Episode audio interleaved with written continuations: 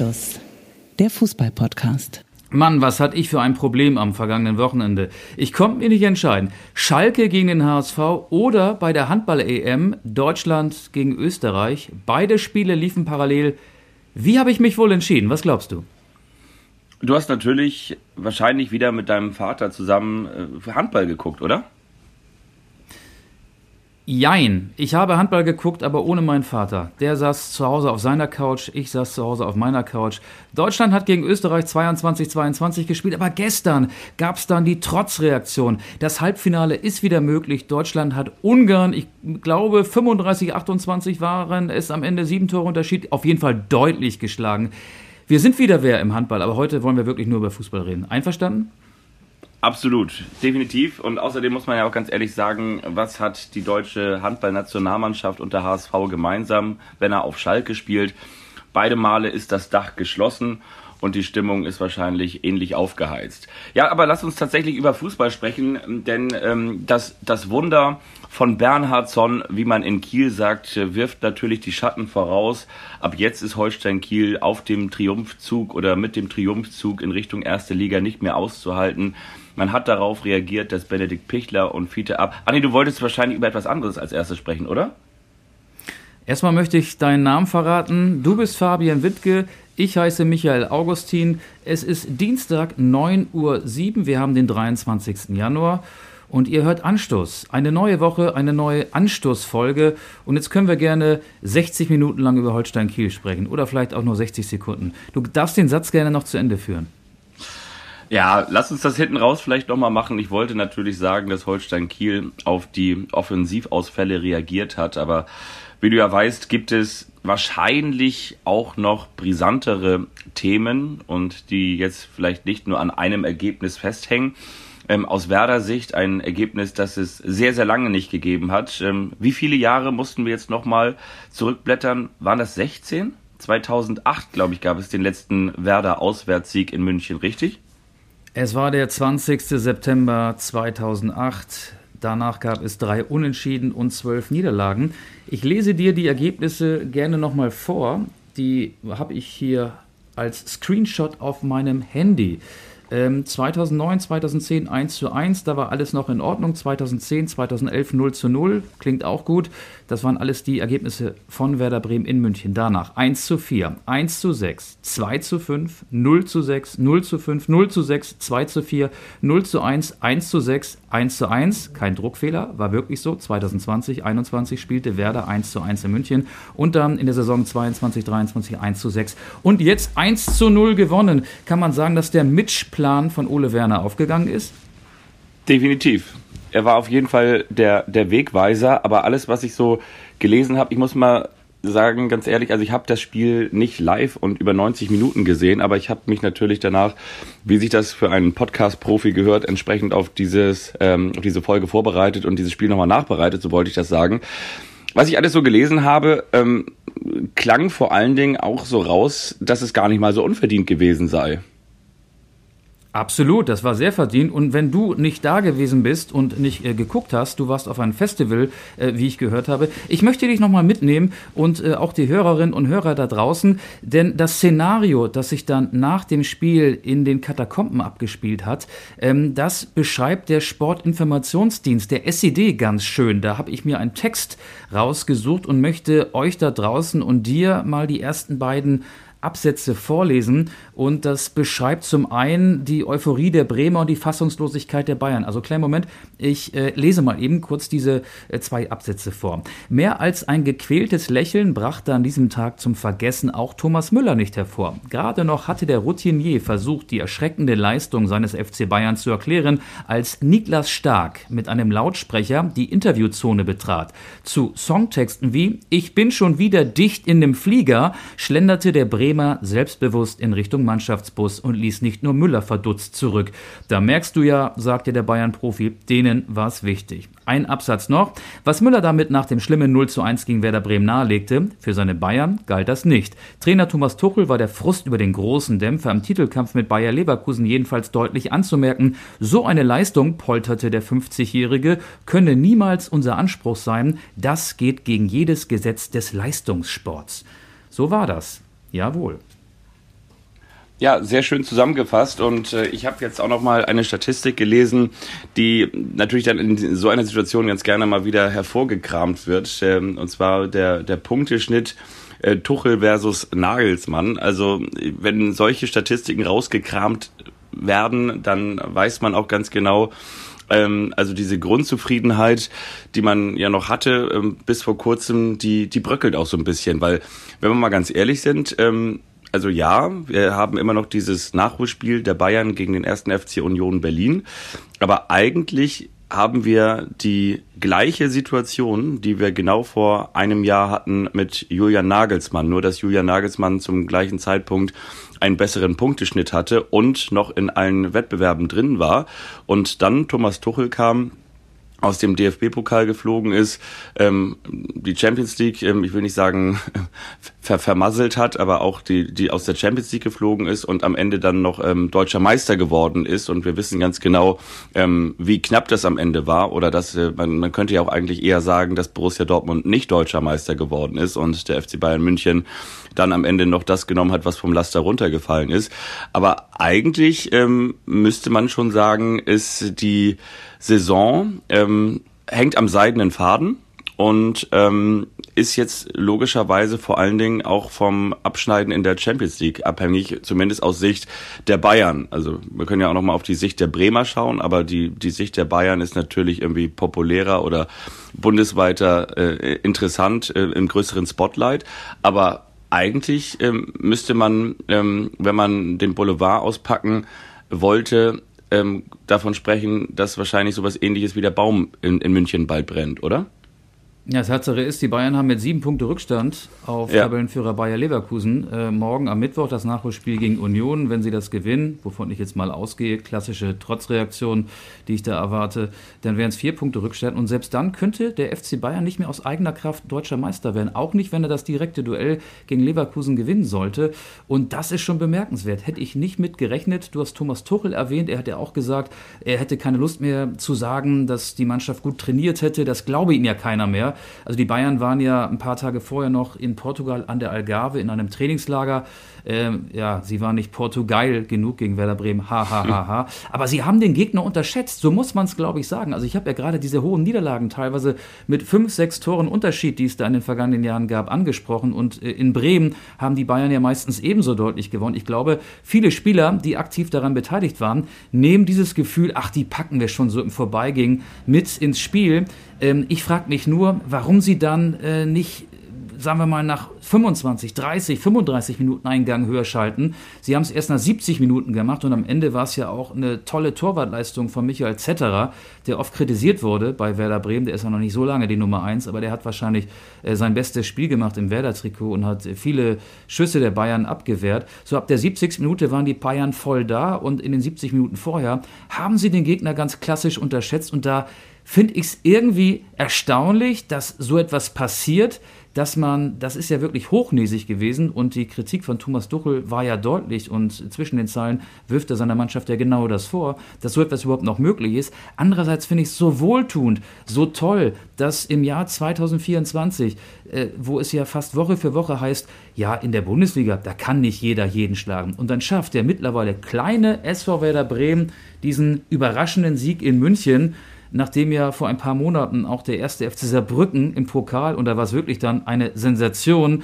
es geschafft hat, die Bayern rauszuschmeißen. Also so etwas ist dann doch noch möglich. Und das finde ich toll. Das finde ich richtig gut. Das soll gar keine Schadenfreude sein. Das ist so ein bisschen das Retro-Gefühl aus den 80er, 90er Jahren. Da gab es ja solche überraschenden Siege häufiger, das uns am vergangenen Sonntag ähm, ja wieder eingeholt hat. Hat mich total gefreut.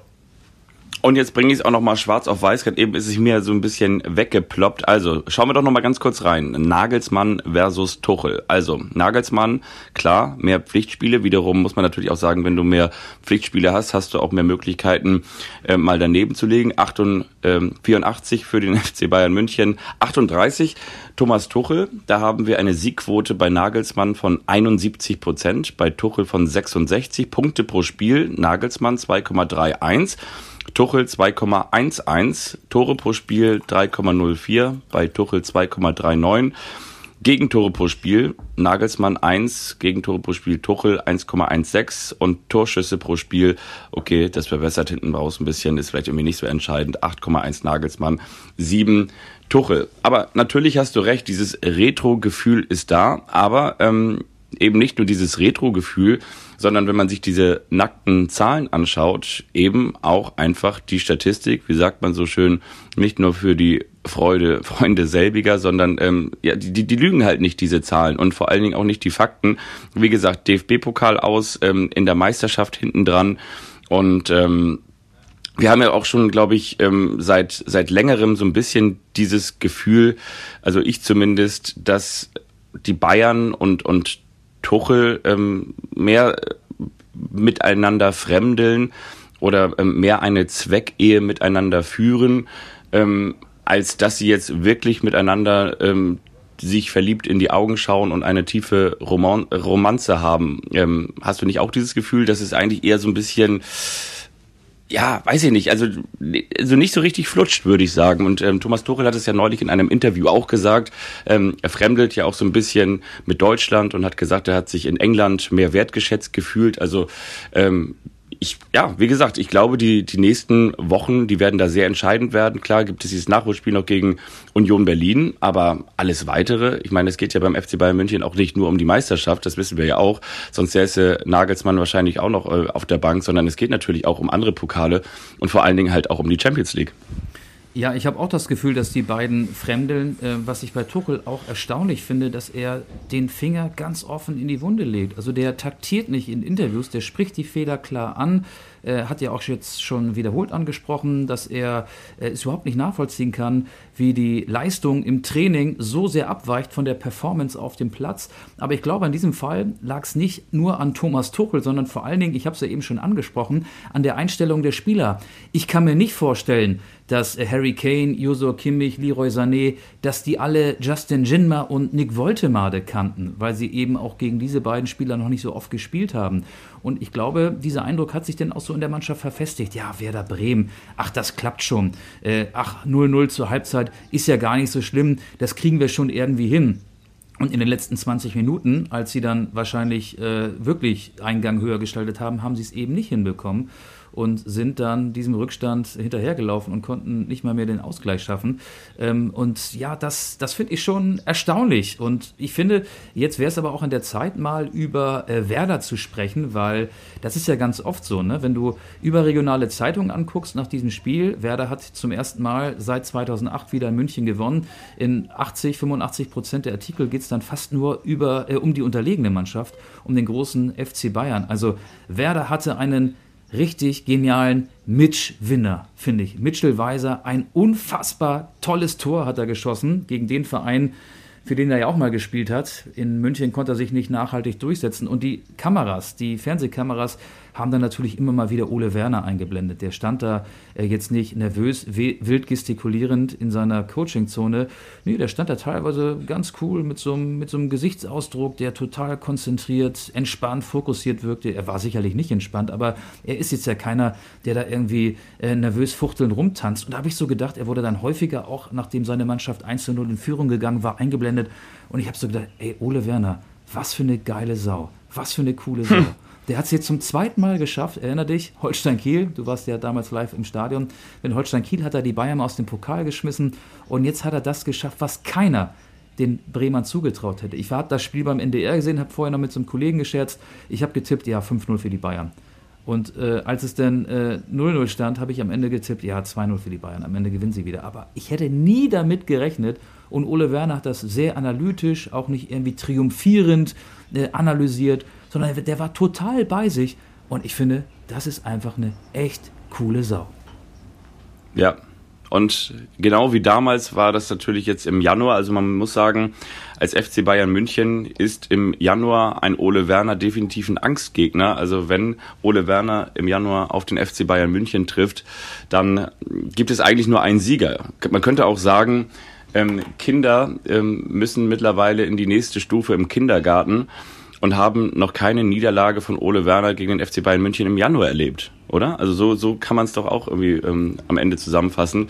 Aber Absolut. trotzdem. Und, und, und ein, eine Sache noch. Ähm, ähm, um, um auch nochmal herauszustellen, wie außergewöhnlich das war.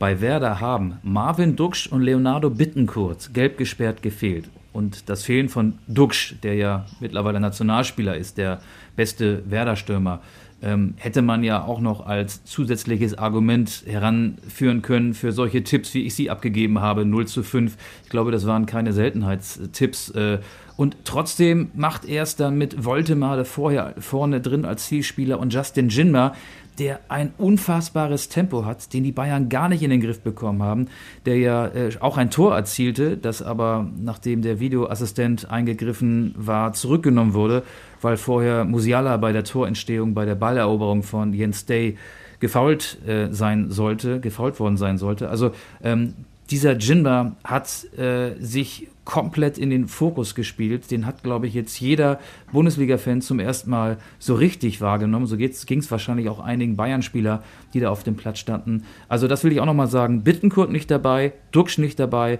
und trotzdem so eine tolle Taktik. Die Werder-Defensive mega stabil. Ähm, Werder wackelt ja auch oftmals in der Abwehr. Ähm, ich finde, das muss man einfach ganz fett unterstreichen, was die Bremer da taktisch auf den Rasen gebracht haben und was sie natürlich auch physisch und fußballerisch auf den Rasen gebracht haben. War der quasi dann die Jin-Jin-Situation da vorne im Sturm? Eigentlich schon, muss man so sagen, oder? Die Jin-Jin-Situation, den musst du mir ja. erklären. Na, du hast doch gesagt, Justin Jinma. Ach so, ja, ja, richtig. Jin. Just, ja, jetzt muss Jin, ich hier meine, genau. ich, seit wann muss ich denn hier meine Getränk, Witze erklären? Dass sich ja mit G-I-N schreibt und Jinma schreibt sich äh, N-I-J und dann geht es irgendwie weiter. Ähm, er spricht sich auf jeden Fall Jinma aus. Ähm, aber äh, ja, jetzt hast du gerade bei mir ich, meine Geschmacksknospen aktiviert, aber mich auf die völlig falsche Fährte geführt. Ich wollte aber auch nochmal sagen, ich finde es total schwierig, diese Siege zu erklären, weil genau, was du ja auch gesagt hast, was du antizipiert hast und was wahrscheinlich auch alle gedacht haben oder beziehungsweise wovon alle ausgegangen sind. Also ja, in neun von zehn Spielen oder neuneinhalb von zehn Spielen gewinnt der FC Bayern München. Das haben wir auch anhand der Statistik mit drei Toren Unterschied gelesen. Ne? Also das, das wird ja normalerweise eigentlich so sein. Und so 100 Prozent kannst du es denn nicht erklären. Ja, vielleicht kann man es damit erklären, dass die Bayern-Spieler einen Tick nicht da gewesen sind oder einen Tick im Kopf äh, Werder zu leicht genommen haben. Aber auch das passiert ja in der Regel nicht so, ne? Und, und Werder, wie du auch schon sagst, ähm, mit dieser Mannschaft, wenn wir mal die einzelnen Mannschaftsteile nochmal durchgehen, oder beziehungsweise hast du ja auch gerade eben schon gemacht, dann, dann stellen wir ja auch fest, dass ich will jetzt nicht sagen, dass sie drei Klassen schlechter sind, aber ich will sagen, dass sie auf jeden Fall ähm, auf jeder Position ja eigentlich unterlegen sein müssten. Aber dann kommt so ein Ergebnis irgendwie zustande und normalerweise können die Bayern ähm, so ein Ergebnis ja auch nochmal äh, reparieren, weil ich meine, das Tor ist jetzt nicht in der 94. Minute gefallen, sondern in der 59. Auch da wäre ja noch genug Zeit gewesen.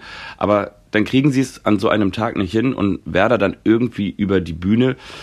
Und ähm, wie gesagt, das ist dann ein Ergebnis, das haben wir vielleicht alle 16 Jahre. Dann weißt du eben aber auch ähm, vielleicht, wie, wie besonders es ist und wie zufällig es zustande kommt. Und deswegen ist es für mich so rein, ähm, so rein, rein faktisch, rein sportlich nicht wirklich zu erklären. Weil, wie gesagt, dann hast du eben auch ähm, Situationen, Zufälle, ähm, Millisekunden, Ecken, Freistöße, die dann mal nicht kommen, die dann mal nicht vor dem Tor landen, wo dann nicht noch ein Harry Kane seinen Kopf reinhält und nicht wie selbstverständlich dann noch zwei Buden innerhalb von acht Minuten macht, sondern genau dieses Spielglück, möchte ich jetzt mal es nennen, ähm, bleibt dann bei Werder und dann kommt für mich so ein Ergebnis zustande. Und das sind für mich wahrscheinlich ähm, ganz, ganz viele kleine Situationen, die am Ende ähm, diesen, diesen Sieg äh, zugunsten Werders ausmachen.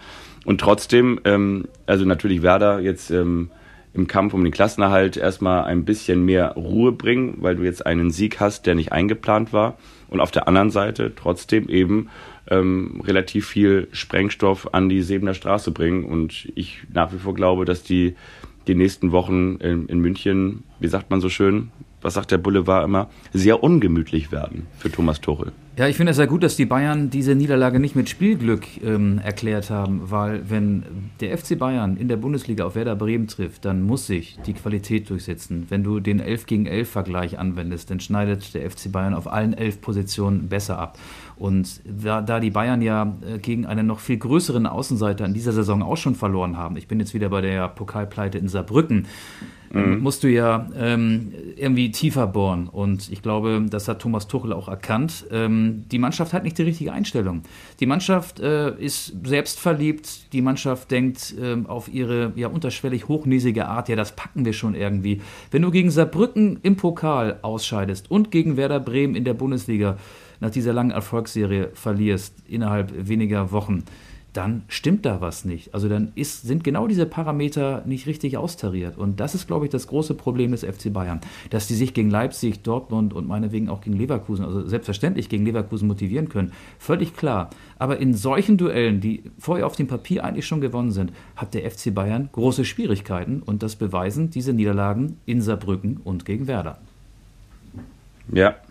Ich finde aber auch auf der anderen Seite gibt es auch Tendenzen, die ähm, atypisch sind ähm, beim FC Bayern. Also atypisch meine ich irgendwie, wir haben auch schon mal darüber gesprochen, dass die, die Spieler, die, die nachkommen, ähm, die häufig entweder aus der zweiten Mannschaft kamen oder irgendwie aus dem Nachwuchsbereich, ähm, eben in Anführungsstrichen, wenn du jetzt mal Pavlovic und Kretzig abziehst, ähm, eher Spieler sind, die, die untypischer sind oder untypischer geworden sind. Häufig hat der FC Bayern gute Spieler auch von der Konkurrenz aus der Fußball-Bundesliga weggekauft äh, und jetzt setzt er irgendwie eher so auf, auf teure Lösungen. Damit meine ich natürlich, oder teurere Lösungen, damit meine ich natürlich auch Eric Dyer und damit meine ich jetzt auch zum, zum Beispiel Kieran Trippier, der jetzt auch noch wahrscheinlich ähm, kommen soll. Und ähm, ich finde, da entwickelt sich so diese eigentliche Bayern-DNA so ein bisschen weg von dem, was man eigentlich kennt. Früher wurde sehr, sehr viel auf Müller gesetzt. Klar ist Müller mittlerweile auch in, in die Jahre gekommen, aber trotzdem ist Müller auch nach wie vor ein, ein Leistungsträger und eine Identifikationsfigur.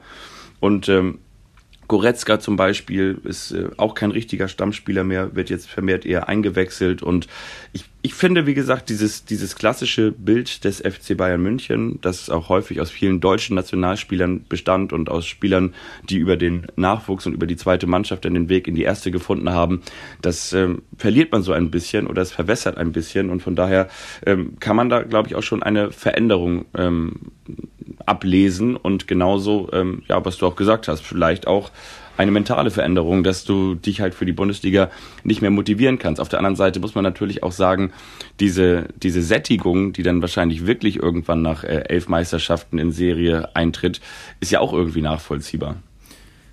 Ja, wobei der Kader ja durcheinander gebracht worden ist. Harry Kane war in England noch nie Meister, ist in Deutschland äh, oder ist nach Deutschland gewechselt, um bestimmt auch diesen Titel dann äh, mitzunehmen. Und der wird jetzt in seiner ersten Saison, auch wenn er vielleicht am Ende 40 plus x Tore schießen wird, nicht deutscher Meister. Wir haben ja letzte Woche die Behauptung aufgestellt, dass die Bayern am Ende doch noch den Titel holen. Äh, ich will dich mal ein bisschen provokant fragen, bleibst du bei dieser Behauptung oder machst du da jetzt einen Rückzieher? Revidierst du diese Aussage? Ah, ich weiß es nicht. Ich weiß es nicht. Ich meine, wir hatten doch auch schon die Situation, dass, dass Dortmund im, im Winter mal, ich glaube noch unter Favre und da war Borussia Mönchengladbach noch mit Hacking unterwegs. Da war, glaube ich, irgendwie Borussia Mönchengladbach Dritter und, und die Bayern Zweiter. Ich glaube, da hatte Dortmund auch mal, weiß ich mal, mal, mal sechs, mal sieben oder sogar vielleicht sogar mal acht Punkte Vorsprung und hat es dann am Ende noch verspielt. Also ich meine, wenn man sich diese Siege von Bayer Leverkusen anschaut, dann muss man sagen, da steckt tatsächlich ganz schön viel Bayer, Bayer-Dusel drin, haben wir ja letzte Woche auch schon gesagt. Also wenn du diese Spiele auf der einen Seite in Augsburg in der vierten Minute der Nachspielzeit noch gewinnst oder noch ziehst, wie man ja heutzutage sagt, oder wenn du halt ähm, diese Spiele in, in Leipzig, also bei einem wirklich sehr, sehr starken Konkurrenten, dann auch noch zu deinen Gunsten drehst, dann spricht das natürlich für das Durchhaltevermögen, für den langen Atem und spricht das halt auch ähm, für die Klasse und dass du es eben dann auch mental willst bis zur aller, allerletzten Sekunde, bis zum Abpfiff, dieses berühmte It's not over until it's over. Aber ob du das denn auch tatsächlich jetzt über die 34 Spieltage genauso weiterspielen kannst, weil da haben wir ja letzte Woche auch schon drüber gesprochen, es natürlich auch am Ende, ja, es ist die Qualität, aber natürlich dann auch ähm, dann das Spielglück ist, dass der am Ende dann noch reinfällt und dass das Spiel dann noch zu deinen Gunsten entschieden wird. Von daher ähm, finde ich es irgendwie sehr vage zu sagen, dass man jetzt anhand dieser beiden Ergebnisse das ablesen kann. Leverkusen hat äh, mit ähm, dem Palacios und mit dem Bonifaz und ähm, mit ähm, ähm, ja, weiteren Verletzungen zu kämpfen und ähm, muss da diese Leistungsträger. Und, äh, Tabsoba. Tabsoba und Kusone sind beim ja. Afrika Cup. Ja, also von daher, ich, ich finde, das kann man jetzt anhand dieser beiden Spiele noch nicht, ähm, noch nicht sagen, weil dafür dafür, ähm, das haben wir ja auch letzte Woche gesagt, deswegen will ich mich da jetzt gar nicht großartig wiederholen, aber du musst natürlich auf einem anderen Level performen. Ne? Also das heißt, ähm, das, es reichen ja schon drei Unentschieden und dann ähm, gewinnen die Bayern vielleicht wieder, weil sie jetzt irgendwie, ähm, keine Ahnung was, äh, weil, weil Uli Hoeneß mal wieder vom Tegernsee ähm, zur Sebener Straße fährt und sagt, äh, sagt, sag mal, seid ihr alle nicht ganz dicht.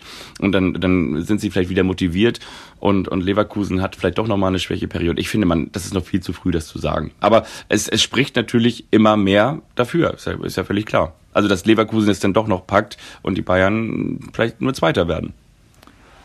Okay, du hast jetzt meine Frage nicht klar beantwortet. Ich komme mir gerade vor wie in so einem Interview, als würde ich einen äh, Fußballtrainer fragen, wollen Sie deutscher Meister werden?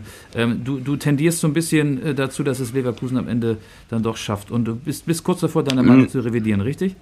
Nee, nee, gar nicht. Ich, ich habe nur gesagt, ich glaube, das ist, man kann das jetzt nicht sagen. Also wie, wie sagst du immer so schön, nach neun Spieltagen kann man so ein bisschen die Tabelle ablesen. Also ich glaube, man kann jetzt nicht, nur weil der FC Bayern ähm, gegen Werder verloren hat und, und Leverkusen zweimal, ähm, ich sag mal schon so ein bisschen duselig und mit Matchglück gewonnen hat, kann man noch nicht sagen, dass jetzt Leverkusen deutscher Meister wird. Ich meine, klar, die Tendenz geht dahin, aber ich glaube, man braucht jetzt auch in der Rückserie einfach mal ähm, auch fünf, sechs Spieltage, um dann zu gucken, ähm, wie es weitergeht. Also das, das würde ich sagen.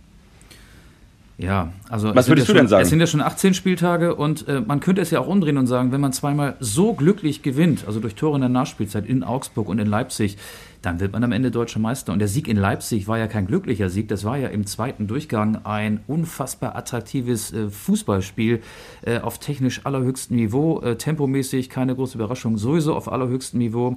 Und Leverkusen gewinnt Trotzdem, obwohl diese gerade aufgezählten Spieler fehlen und Leverkusen ist die einzige Mannschaft in der ersten Liga, die noch ungeschlagen ist und ähm, das ist schon auch ein Qualitätsmerkmal und Xabi Alonso ist ein Trainer, ähm, der das Niveau dieser Mannschaft so sehr erhöht hat.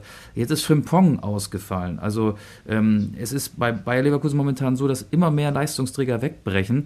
Wenn du mir die Frage stellen würdest, ähm, dann würde ich sie ein bisschen klarer beantworten und äh, sagen, die Bayern, also das ist noch meine Meinung, die Bayern werden trotzdem deutscher Meister, weil ich das Gefühl habe, dass bei Leverkusen jetzt immer mehr Spieler wegbrechen und dass die Bayern dann eben dieses äh, Do-or-Die-Spiel, die es dann im das es dann im weiteren Saisonverlauf geben wird, äh, gewinnen werden.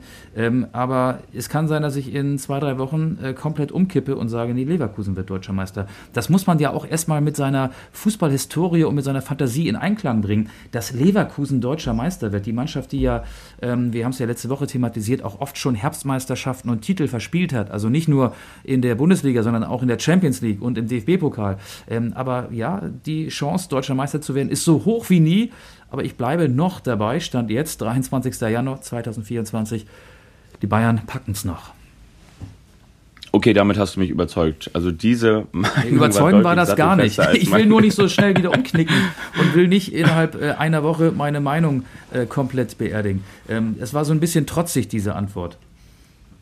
Aber ja. ich bleibe auch so ein bisschen übrigens, standhaft, ja. aber standhaft auf sehr wackeligen Füßen. Ja, okay. Das ist, äh, das ist gut. Das ist sehr, sehr gut. Standhaft auf wackeligen Füßen, das passt sehr zu diesem Podcast. Und ähm, ich finde, wir müssen langfristig eigentlich auch noch mal, wahrscheinlich nicht in dieser Folge, aber langfristig müssen wir eigentlich auch noch mal über das Wunder von Heidenheim sprechen. Ich meine, Heidenheim ist Neunter, ist mit zwei Unentschieden in dieses Jahr gestartet und hat elf Punkte Vorsprung auf den Relegationsplatz. Also da muss man auch eigentlich sagen, das ist schon, das ist eigentlich schon Wahnsinn, oder? Ja, das Beste ähm, kommt aus Heidenheim. Jan-Niklas Beste, ein unfassbarer Scorer in der ersten Liga und der auch ähm, ein absoluter Standardgigant ist. Tim Kleindienst hat ja als Torjäger in der zweiten Liga schon gut funktioniert. Ähm, ich müsste ehrlich gesagt ein bisschen tiefgründiger mich vorher mit Heidenheim beschäftigen, um da jetzt eine ja. äh, wirklich fundierte Meinung abzugeben. Heidenheim ist äh, ja in der ersten Liga, ich glaube, auf der sicheren Seite und wird sich keine Sorgen mehr machen müssen. Äh, das, das, das kann ich sagen. Und äh, dass Kleindienst und beste Spieler sind, die nicht ihr Niveau eingebüßt haben, obwohl sie jetzt eine Liga höher spielen, ist ja auch klar erkennbar. Aber so viel kann ich zu Heidenheim jetzt gerade auch nicht sagen. Vielleicht sollten wir das Thema vertagen. Nee, das meine ich ja. Also ich wollte es auch gar nicht heute ansprechen, wollte nur ganz generell sagen, also wir müssen eigentlich langfristig ähm, da nochmal ran. Aber immer wenn wir an eine Mannschaft langfristig nochmal ran wollten, dann hat sie dann in der darauffolgenden Woche verloren. Im Heidenheimer Fall wäre das, ich schlage nochmal ganz kurz nach, ähm, jetzt in Hoffenheim. Also das ist das, das Heim, das Heimderby.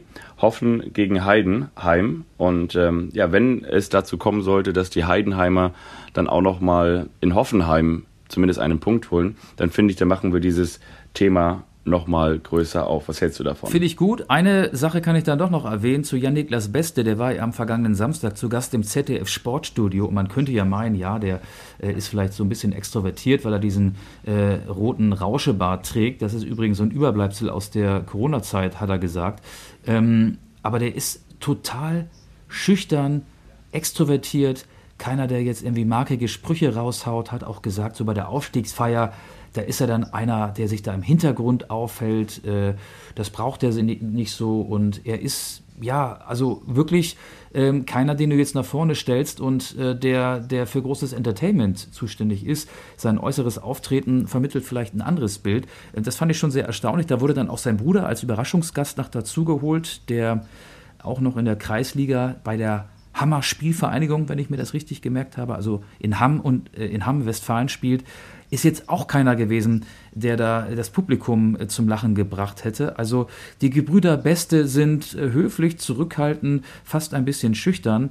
Und trotzdem ist Jan Niklas Beste einer, den ich mir noch als Überraschungsgast im deutschen EM-Kader vorstellen könnte, weil der eben wegen seiner Standardstärke auch so eine ganz eigene Qualität mit äh, in das deutsche Aufgebot reinbringen könnte. Aber wenn wir über Heidenheim sprechen, wenn wir ähm, eine Heidenheim-Sonderfolge machen, dann werde ich vielleicht auch zu Jan Niklas Beste noch ein bisschen mehr beitragen können. Das waren jetzt erstmal so Beobachtungen, die noch ganz frisch waren, weil er, wie gesagt, am Wochenende im Sportstudio zu Gast war. Ja, definitiv. Aber vielleicht noch eine Sache dazu. Ähm, heißt sein, wie heißt sein Bruder mit Vornamen? Heißt der Ass? Ass Beste heißt er doch eigentlich, oder? Nein. Okay, aber was ich natürlich nee, auch nochmal. Hendrik, ähm, glaube ich. Hendrik Beste und äh, er heißt ja Jan Niklas. Ich glaube, sein Bruder heißt Hendrik. Ich meine, es wäre ein Hendrik.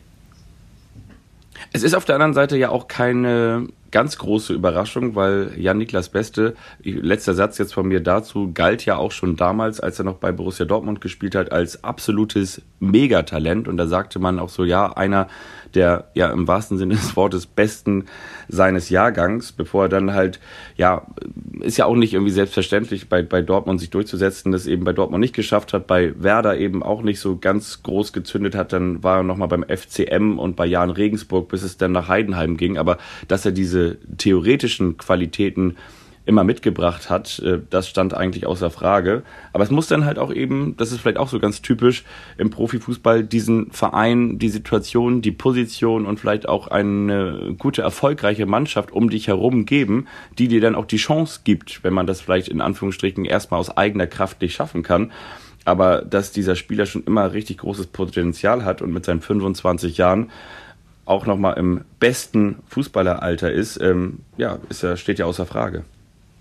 Jetzt reden wir doch schon sehr lange über Jan Niklas Beste. Jetzt habe ich auch ja. noch eine Beobachtung, also logischerweise auch vom, vom Samstag. Frank Schmidt, der Heidenheimer Trainer, wurde dann auch zu ihm befragt. Der hat ähm, gesagt, äh, er wollte ihn unbedingt haben. Also nachdem nachdem sie sich dann getroffen hatten. Und äh, dann war Frank Schmidt ein bisschen nervös, weil äh, Jan-Niklas Beste nicht erreichbar war, als, als äh, sie quasi den Wechsel von Regensburg nach Heidenheim fix machen wollten. Und Jan-Niklas Beste war einfach im Urlaub und da ist er halt äh, nicht jederzeit erreichbar und war da auch nicht irgendwie ähm, total äh, hibbelig, als er festgestellt hat, dass da jemand wohl mit unbekannter Nummer angerufen hat. Also ähm, auch, auch das ist irgendwie ja, ganz, ganz erfrischend so, finde ich. Und äh, ja, jetzt fällt mir zu Jan Niklas Beste auch nicht mal so viel ein. Ach doch, klar, eine Sache fällt mir noch ein. Du hast seine Dortmunder Zeit angesprochen. Natürlich wurden dann auch Archivbilder äh, eingespielt. Da war er im Trikot der zweiten Mannschaft von Borussia Dortmund zu sehen. Und da trug er noch keinen Bart. Und äh, es ist unfassbar, ich hätte diesen Menschen nicht erkannt, was ein Bart mit einem Mann mit Frauen sicherlich auch, aber überwiegend auch mit Männern machen kann. Ein Bart sorgt dafür, dass man ein ganz anderer Mensch ist. Könntest du dir vorstellen, so einen beste Bart dir stehen zu lassen? Ähm, nee. Also Antonio Rüdiger kann sich das vorstellen, aber ich kann mir das äh, nicht vorstellen. Ich glaube, wahrscheinlich wird es mir auch nicht stehen. Aber ich musste gerade eben schmunzeln. Ja, das so, so ein Bart äh, würde wahrscheinlich tatsächlich auch mit vielen Frauen was machen. Da hast du auch recht. Also so ein, wenn viele Frauen so einen Bart tragen würde, wie Jan-Niklas Beste, ähm, würde wahrscheinlich auch tatsächlich viel mit Frauen machen. Aber ich, ich momentan kann ich es mir nicht vorstellen, aber wer weiß, das, das, you never find, know, oder? Das, das finde ich aber gut, dass, du, dass du es dir nicht vorstellen kannst. Ansonsten könnte man äh, nicht mehr den Vergleich zu Kenan Karaman sehen äh, der, ich habe wieder Fotos von ihm gesehen äh, bei, bei Instagram am Wochenende, der hat sich da, äh, wie wurde er zitiert, natürlich über das 0 zu 2 gegen den HSV geärgert und habe ich gesagt, Mensch, da ist doch wieder Fabian, der ist doch da wieder im Schalke-Trikot. Ja. Meine Güte, ihr seht euch so ähnlich. Ja. Und wenn du einen Bart hättest, dann könnte man diesen Vergleich nicht mehr ziehen. Umgekehrt wäre es sicherlich genauso. So, wie machen wir weiter? Ähm, wir, könnten, wir könnten natürlich. Sollen wir noch, noch mal. Ja? Ja. Ja, so, sollen wir noch mal, wo du gerade eben schon einmal kurz gedanklich in der Arena auf Schalke warst, wollen wir da noch mal, noch mal reinluschern oder, oder wollen wir nicht mehr reinluschern? Eigentlich so die zweite Liga, Zweitliga-Podcast, ähm, das ist doch eigentlich auch unser inoffizieller Name. So, sollen wir noch mal? Eigentlich wollte ich einen Gag anbringen, ähm, dass es ja völlig normal ist, wenn an Wochenenden im Fußballstadion jemand eine Fahne hat und wahrscheinlich haben da Tausende eine Fahne. Ähm, in dem Fall hat aber eine Fahne sehr gestört, die in Bochum, die Zaunfahne der Cannstatter Kurve, der VfB-Fans, die dafür gesorgt hat, dass die Halbzeitpause eine Stunde dauerte. Ähm, aber da kann ich außer Verwunderung auch nicht viel zum Ausdruck bringen. Also die Zaunfahne, das ist denn so das DFL, DFB-Deutsch, war regelwidrig angebracht. Äh, Fluchttore konnten nicht geöffnet werden und deswegen hat es halt ja eine Stunde gedauert, bis Schiedsrichter Bastian Dankert dieses Spiel wieder freigegeben hat. Ähm, ja, Dinge gibt's, die gibt's gar nicht, aber mehr kann ich dazu eigentlich auch nicht sagen. Fehlt dir noch ein Gag zur Fahne ein, zu dieser Posse da in Bochum? Ähm, nee, auch nicht, ne? Sonst gerne jetzt. Ich finde, also, ja, also, was heißt ein Gag? Also, ich finde eigentlich, diese Situation ist eigentlich schon so ein, so ein bisschen ein Gag. Und zwar, weil ich finde, da kommt so ein bisschen dieses Allmanntum durch, oder? So der typische Deutsche. Also, ähm, da ist äh, dann so ein Standard ausgerufen, wie so eine DIN für Papier. Da sagst du, nee, aber da muss dann auch ordnungsgemäß die Fahne ähm, angebracht werden. Und dann sehe ich so gedanklich so, so wie so zwei Typen aus dem Werner-Comic ähm, mit so einem ähm, mit so einem Zollstock und so einem Lineal dann da irgendwie noch hochgehen und dann sagen, hier an der Kante muss aber noch ein weiter nach unten geknotet werden und hier müsste aber noch mal ein bisschen einen weiter zur Seite. Und jetzt geht das, aber nee, warte noch mal ganz kurz, jetzt muss das noch mal abgenommen werden. Also ich, ich finde, ähm, es ist wahrscheinlich geht es da am Ende des Tages auch um, um Fluchtwege und um, um, um Überwachungskameras, die einen entsprechenden Einblick haben müssen. Aber es ist auch irgendwo schon sehr deutsch. Also wenn du dir zum Teil irgendwie, weiß ich, auf der einen Seite Tribünenkonstruktionen und äh, Fahnen und ähm, Fanartikel im Ausland anguckst, dann sage ich mal, dann habe ich das Gefühl, dass da der Idealstandard für so eine Zaunfahne nicht ganz so regulatorisch äh, bemessen wird wie bei uns in Deutschland. Das klingt so ein bisschen, als wäre der TÜV da gerade im Stadion gewesen. Also in Griechenland, ja, Argentinien genau. oder Brasilien. TÜV, nee, TÜV Nord hat das Ding nicht abgenommen, aber TÜV West ist das dann, ne? Wie bitte?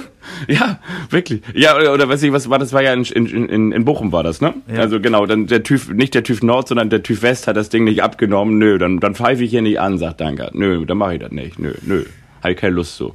Nee, äh, ja genau, aber so klingt das. Also der, der, TÜV, der TÜV hat das Ding nicht abgenommen. Ja, die Zaunfahne, ja, so, wohlgemerkt. Ja, so ist es. Du hast ja eben schon so ein bisschen den Schlenker in die zweite Liga machen wollen. Wollte ich dir eigentlich ersparen, ähm, die Zweitliga Rubrik, die es ja so gar nicht gibt, aber wir reden ja oft und auch zu Recht über die zweite Liga. Ich wollte eigentlich da nicht in die Wunde bohren, die Holstein Kiel vielleicht aufgerissen hat, weil die Kieler ja gegen Braunschweig verloren haben und jetzt nicht mehr Tabellenführer sind. Oder möchtest du doch?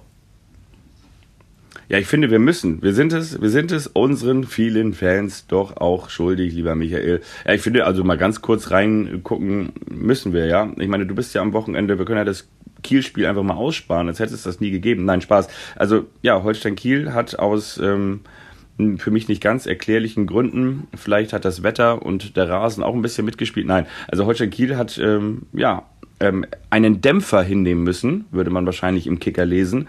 Und ähm, ich habe ja am Anfang schon über die Verletzten gesprochen oder über die Stammkräfte, die ausfallen. Da sprechen wir über den besten Torschützen mit Benedikt Pichler, sieben Treffer. Fiete Arp hat zuletzt auch sehr gut getroffen, fünf Treffer in der bisherigen Saison. Sander ist nicht dabei, deswegen hat Holstein Kiel ja auch noch mit Alex ähm, Bernhardsson reagiert und ähm, den vom Vizemeister aus Schweden geholt, der ja fast einen Überraschungsmeistertitel eingefahren hätte, aber am allerletzten Spieltag dann noch von Malmö übertrumpft wurde. Sonst äh, hätte man jetzt einen schwedischen Meister verpflichtet, einen Offensivspieler. Aber ähm, ja, viel mehr kann ich zu diesem Spiel auch nicht sagen, weil auch dieses Spiel habe ich in Gänze nicht gesehen, sondern nur gelesen, dass Holstein Kiel ganz gut gestartet ist, mit Skripski auch getroffen hat, 1 zu 0 in Führung gegangen ist.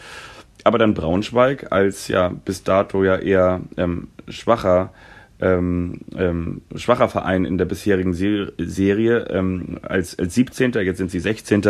Dann das Spiel noch ähm, zu den Gunsten gedreht hat Holstein Kiel, muss man dazu sagen, ist jetzt auch nicht das heimstärkste Team, sondern eher, das auswärtsstärkste Team bislang. Aber das muss man natürlich tatsächlich jetzt erstmal verdauen. Und mehr kann ich dazu nicht sagen. Du warst aber danach tags drauf bei St. Pauli gegen Kaiserslautern, ne? Genau, zu Kiel ähm, hast du, obwohl du nicht, nicht sagen kannst, doch relativ viel gesagt. Ich kann noch äh, eine steile These aufstellen.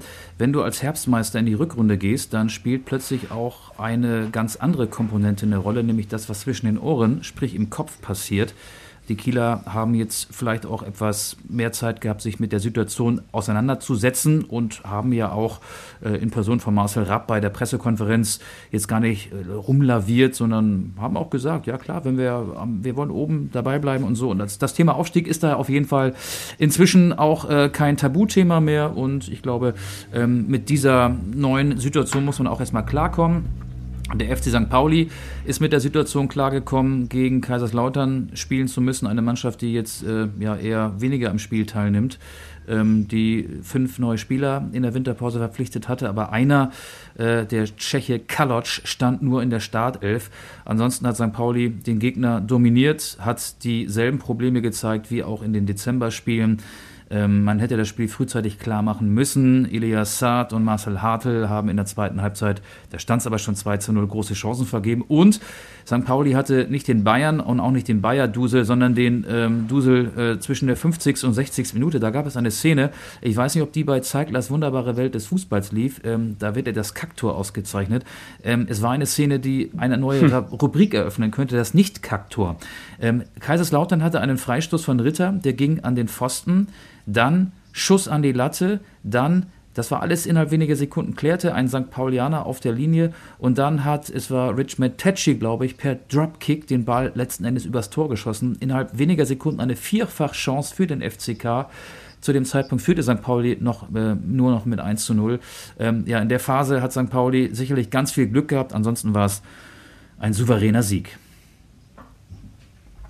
Und St. Pauli ist jetzt wieder Tabellenführer. Ich wollte gerade eben noch eine Sache zu Holstein Kiel hinzufügen, weshalb ich glaube, diese Niederlage schon auch nachwirkend, und zwar wenn wir so in zwei, vielleicht sogar auch drei Wochen zurück Blicken nachwirkend noch richtig wehtun kann. Denn es ging natürlich gegen einen vermeintlich schwächeren Verein, ich habe es ja gerade eben angesprochen, gegen den bis dato Tabellen 17. gegen Eintracht Braunschweig. Und jetzt spielt Holstein Kiel in den kommenden Wochen erstmal zweimal auswärts bei Gräuter Fürth, die nun auch wirklich sehr stark dastehen. Sie spielen auswärts in Magdeburg, auch ein sehr unangenehmes Spiel, wahrscheinlich wieder ausverkauftes Haus, sehr laute Fans, sehr, sehr laute Fans und auch eine spielstarke Mannschaft. Und dann geht es zu Hause gegen Schalke. Okay, ja, wir sagen auch immer so, Schalke spielt eine schwache Saison, aber Schalke ist trotzdem auch irgendwie dann vom Potenzial immer ein Gegner, gegen den man erstmal gewinnen muss und der dir natürlich auch irgendwie erstmal das Leben schwer machen kann. Von daher bin ich mal gespannt, genau, wie, wie diese, wie, wie dieses ähm, Ergebnis im, im Nachhinein dann noch sich auswirken äh, wird oder welche Wirkung es noch zeigen wird. Ich glaube, dass ähm, diese, diese Niederlage gegen Eintracht Braunschweig noch ähm, mehr wehtun kann, als sie aktuell in der Tabelle wehtut, weil aktuell ist Holstein Kiel ja noch immer auf dem direkten Aufstiegsplatz. Ein Punkt hinter St. Pauli, ein Punkt vor dem HSV. Aber ja, ich glaube, das sind dann diese, diese Dinger, die man eigentlich so ähm, im, nicht im Vorbeigehen, aber die man schon auch, wenn man da oben angreifen will, für sich entscheiden muss, die Spiele gegen Eintracht Braunschweig und Co. Ja, St. Pauli hatte ja in, im Dezember auch Punkte liegen lassen, äh, obwohl ähm, ja. es, es äh, klar dominierende Spiele waren. Also gegen den HSV in Osnabrück, gegen Wien Wiesbaden. Und äh, die Rückrunde hat jetzt ja gerade erst äh, angefangen in der zweiten Liga. Und deswegen, äh, St. Pauli wird nicht ohne Niederlage durchkommen. Der HSV wird, äh, wie es immer so ist, auch noch überraschende Niederlagen kassieren. Und Holstein Kiel wird auch nicht alle Spiele gewinnen. Und dann, du hast die Vierte angesprochen, man könnte auch noch Fortuna Düsseldorf hinzunehmen. Da wird noch ein bisschen was passieren und der jeweilige Tabellenführer wird sich, je näher das Saisonende rückt, dann auch wahrscheinlich psychisch mehr und mehr mit dem Thema Aufstieg und mit der ja, Gefahr, was verspielen zu können, was, was verlieren zu können, auseinandersetzen müssen. Und das bleibt spannend und wir werden noch viele Gelegenheiten haben, in diesem Podcast über unsere schöne zweite Liga zu sprechen, in der der Norden momentan, du hast es gesagt, St. Pauli vor Kiel, vor dem HSV, die ersten drei Plätze unter sich ausmacht. Aber das muss ja auch nicht bis zum Ende so bleiben. Wenn es so bliebe, wäre es natürlich schön. Hast du Lust auf unsere Kultrubrik? Definitiv. Let's do it. Let's do it.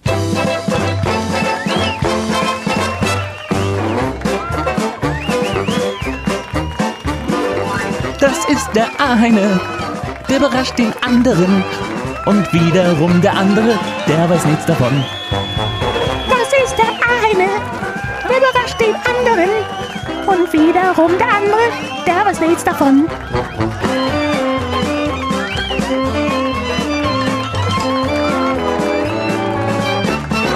Der eine überrascht den anderen. Fabian, wir haben mit Werder angefangen. Ich würde gerne auch mit Werder aufhören. Und zwar mit dieser unfassbaren Negativserie bei den Bayern. 20. September 2008, das war der letzte Sieg in München. Und ich möchte mit dir jetzt diese Helden von damals, diese Helden von 2008 bei Werder Bremen durchgehen. Die Startelf der Bremer. Äh, du wirst sie jetzt wahrscheinlich alle elf hier, ähm, ohne dass ich dir Hilfestellung gebe, rauspusten können. Deswegen möchte ich mit dir Spieler für Spieler durchgehen und falls du Hilfe brauchst, würde ich sie dir anbieten. Bist du bereit für dieses kleine Spielchen?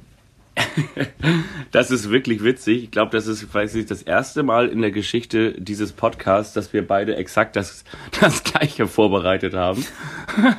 ich habe ich hab auch, auch ich habe auch in 2008 ähm, nochmal reingeschaut und habe gesagt, so, ähm, das war natürlich damals der, der Ösil-Treffer da unters Dach, ähm, von, von links kommend am linken Strafraum-Eck vorbei und dann dieser Treffer. Ich weiß es auch deshalb noch ganz genau, weil ein sehr guter Freund von mir an dem Tag geheiratet hat und ähm, das war eigentlich, wenn man ganz ehrlich war, ähm, so ein bisschen unpassend von dem Pastor. Der Pastor schien damals ein großer Werder-Fan gewesen zu sein oder vielleicht ist er auch immer noch ein großer Werder-Fan. Auf jeden Fall war das so, dass die ganze Hochzeitsgesellschaft da in der Nähe von Kiel in Schönberg draußen angereist ist und dann ging es da in die Kirche rein. Und dann sagte der Pastor wirklich, heute ist ein besonderer Tag, Pause, Pause. Werder Bremen hat beim FC Bayern München gewonnen. Ähm, und dann hat natürlich gut, guter Gag natürlich, äh, die ganze Kirche gejohlt. Aber ich glaube vielleicht, wenn du, ich sag mal, damals liefen doch die Camcorder wie eins zu Thomas Scharf und äh, wenn du dann irgendwie besondere Fotos machen möchtest und alles ist drauf, ich weiß nicht, ob es dann so passend ist, dass der Pastor mit Bayern München gegen Werder Bremen anfängt. Aber ähm, ja, wie, wie du sagst, also ich habe es hier quasi auch vor mir. Ich könnte natürlich jetzt so tun, als ob ich mitrate, aber wir können das natürlich auch sonst ähm, zusammen ähm, ähm, für, die, für die vielen Fans da draußen ähm, noch einmal durchgehen. Dann habt ihr zumindest die, die Möglichkeit, einmal ja, ich, zu ich überlegen. Hab ne, ich habe eine Idee. Er, ich, ich habe eine Idee. Also erstmal, ähm, dein, dein Kumpel, der geheiratet hat, hat ja inzwischen drei Kinder, drei Söhne und die heißen Mesut, Claudio und Markus. Ne? In genau. An Mesut Özil, Claudio Pizarro und Markus Rosenberg. Naldo hat übrigens auch noch ein Tor geschossen. Rosenberg hat an dem September-Tag zwei Tore geschossen. Es geht um die Bremer Startelf. Also ja, ich das ist lustig, dass du dir dasselbe Spielchen für mich ausgedacht hast. Äh, Das gab es tatsächlich noch nie oder wenn, dann sehr, sehr selten. Aber wir wollen natürlich jetzt unseren Hörerinnen und Hörern einmal die elf Spieler verraten. Wir können es ja so machen, ich rufe einen Namen rein, äh, wie das ein Stadionsprecher macht, den Vornamen und du, du rufst den anderen Namen hinterher. Wollen wir es so machen? Das ist keine so. Überraschung, aber zumindest hat man dann mal die elf Namen gehört. Wollen wir das so machen? So machen wir das. Im Tor Tim Wiese, und unser Abwehrchef Frank. Baumann, Auf der Außenverteidigerposition Sebastian. Böhnisch, Unser Hightower ebenfalls in der Abwehr Per. Mertesacker durch die Galaxis. Ich habe äh, Baumann Abwehrchef genannt. Nee, war ja gar nicht. Egal. Und unser Brasilianer hinten gefährlich, vorne genauso gefährlich. Nall. Do, Unser Lieblingsösterreicher nach Andreas Herzog, Sebastian. Brödel, Wir kennen ihn, wir lieben ihn. Oh Senior, unser Mittelfeldstratege Dier. Go, Und dann ebenfalls auf dem Platz. Mir fehlen die Rückennummern, sonst hätte ich sie natürlich. mit der Nummer so 11, wie mit der Nummer 11, Mesut, Özil, mit der Nummer die Rückennummern. 7, Jurica, Vranjes, mit der Nummer 24, Claudio. Pizarro, und mit der Nummer 9, Markus, Rosenberg, Trainer, Trainer. natürlich, ja, unser Thomas.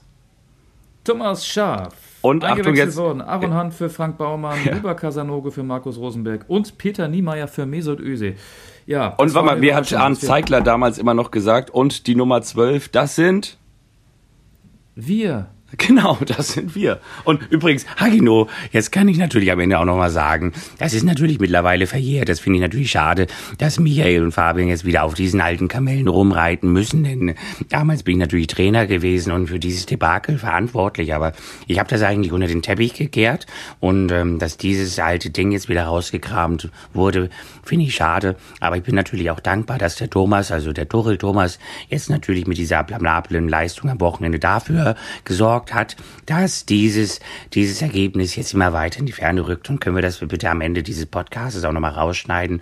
Ähm, ja, Agino, ähm, mehr wollte ich auch gar nicht sagen. Schöne Grüße nach Südkorea. Da ist er ja mittlerweile Nationaltrainer. Jürgen Klinsmann, genau. Äh, Tim Borowski, der damals übrigens kurz mal nicht in Bremen spielte, sondern beim Ja. FC Bayern, schoss beide Tore für die Bayern. Auch skurril. Ähm, ja, ich habe übrigens noch einen Beitrag für unsere Spotify-Liste, die Anstoß heißt. Da packen wir regelmäßig ein paar Songs rauf. Äh, in Anlehnung an diesen Bremer Erfolg in München ein Titel von Flo Mega, Johnny Otten. Ja. Diesen Song gibt's wirklich und der kommt auf unsere Liste. Und ich möchte anlässlich des Geburtstages deiner Tochter heute von Rolf Zukowski, heute kann es regnen, stürmen oder steinen, denn du strahlst ja selber wieder so einen Schein raufpacken. Oh, das ist aber lieb, ja. Wir haben heute einen Kindergeburtstag. Meine jüngste Tochter wird vier, die ist jetzt noch in der Kita. Aber gleich, nachdem wir hier auf die Stopptaste gedrückt haben, wird hier geschmückt und gebacken und alles Mögliche gemacht. Vielleicht blase ich sogar einen Luftballon auf. Apropos gebacken, da könnt ihr natürlich gerne mal Bescheid sagen. Da können wir bei mir im Ort. Ähm, meine Eltern haben ja einen Bäckereibetrieb. Wir backen wie die Weltmeister. Ähm, da bringe ich gerne noch mal einen schönen Kuchen vorbei, einen Bienenstich oder einen Marmorkuchen mit Smarties und ähm, ein paar Gummibärchen obendrauf. Gar kein Problem. Gibt's Freihaus. Agino, macht's gut, euer Jürgen. Ich wünsche dir auch eine schöne Woche und Jürgen Klinsmann sowieso und euch da draußen auch. Danke fürs Zuhören. Bis zum nächsten Mal. Tschüss. Ciao.